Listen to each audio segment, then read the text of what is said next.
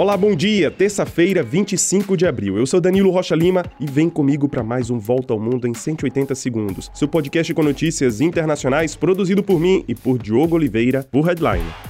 Começamos com notícias de um cessar-fogo no Sudão, anunciado pelos Estados Unidos. A trégua de 72 horas começou durante esta noite e deve ser respeitada pelas forças dos dois generais que brigam pelo poder no país. O secretário de Estado americano Anthony Blinken também anunciou que trabalha na criação de uma comissão composta por países aliados para negociar o fim do conflito no Sudão.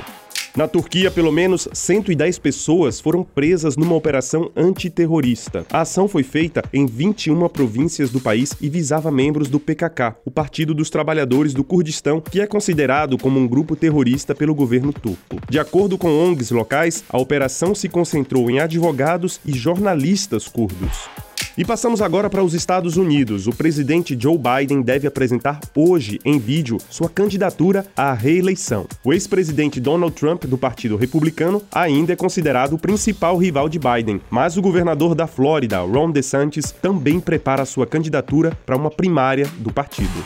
Aliás, Donald Trump enfrenta hoje mais um processo judicial. A jornalista Jean Carroll, de 79 anos, acusa o ex-presidente de estupro que teria acontecido num provador de roupas de uma boutique nos anos 90. Por causa da prescrição do crime de estupro, Trump é então processado por difamação, por ter dito que os fatos são uma mentira completa. Na Alemanha, a editora da revista Die Aktuelle, Anne Hoffmann, foi demitida. A revista tinha publicado dias atrás uma falsa entrevista com o campeão de Fórmula 1, Michael Schumacher, feita com inteligência artificial. E o presidente Lula chega hoje na Espanha depois de uma viagem a Portugal. Ele deve se encontrar com empresários e centrais sindicais antes de uma reunião com o primeiro-ministro Pedro Sánchez e o rei Felipe VI.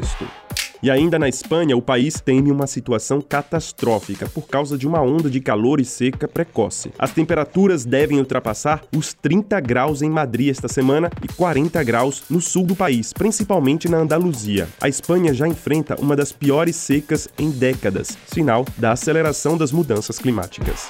Enquanto isso, Buenos Aires, na Argentina, está sob uma espessa camada de fumaça e tomada por cheiro forte. Essa fumaça vem de incêndios em campos situados no Uruguai, e a visibilidade na capital argentina pode chegar a menos de 100 metros de distância neste momento.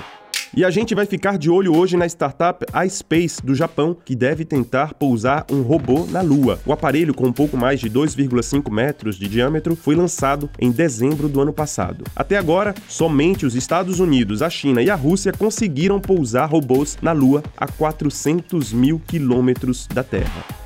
E é isso, nós ficamos por aqui. Compartilhe o nosso podcast nas suas redes sociais e confira headline.com.br, que hoje traz um especial sobre o trabalho análogo à escravidão no sul do país. Para você, um grande abraço, um excelente dia e até mais.